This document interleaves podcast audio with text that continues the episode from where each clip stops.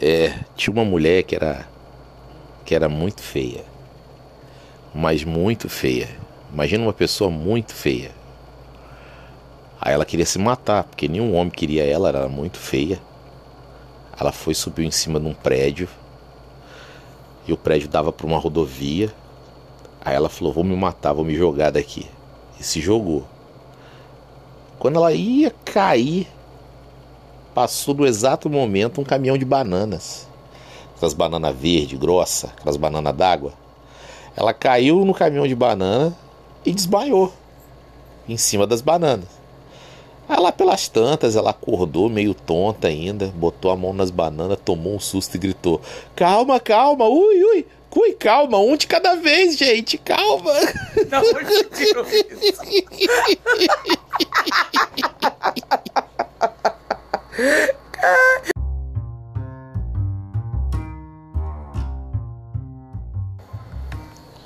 Alô, pessoal, pessoal, estamos mais uma vez aqui no podcast Piadistas pra cacete para contar mais uma piada, aquelas que você se lembra de quando você era pequeno, aquelas que você contava na tua quinta série primária e todos os amigos riam da barriga doer.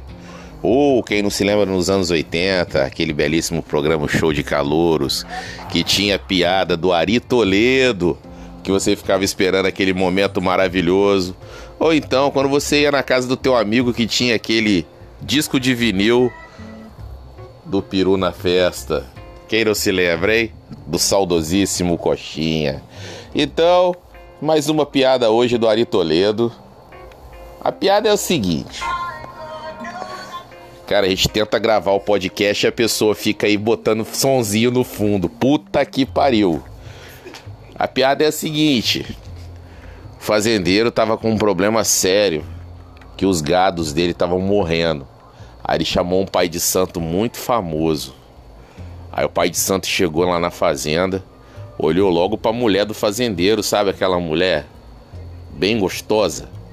Aí o pai de santo já ficou, né?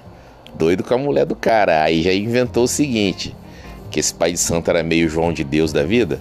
Falou assim: a gente vai ter que fazer um trabalho com a mulher do fazendeiro dentro do quarto. Aí o fazendeiro falou assim: Não, não, de jeito nenhum. Ele é, mas eu tô aqui para resolver o problema. Seu gado tá morrendo, tem que fazer um trabalho com a sua mulher. Eu e sua mulher sozinho dentro do quarto. Aí, com muita conversa, o fazendeiro foi e deixou rolar, né? Ele ficou na porta ouvindo. E o pai de santo começou. E um mucifi. Passa a mão na coxa para salvar a vaca, a vaca moxa. Passa a mão no joelho para salvar o boi novelho.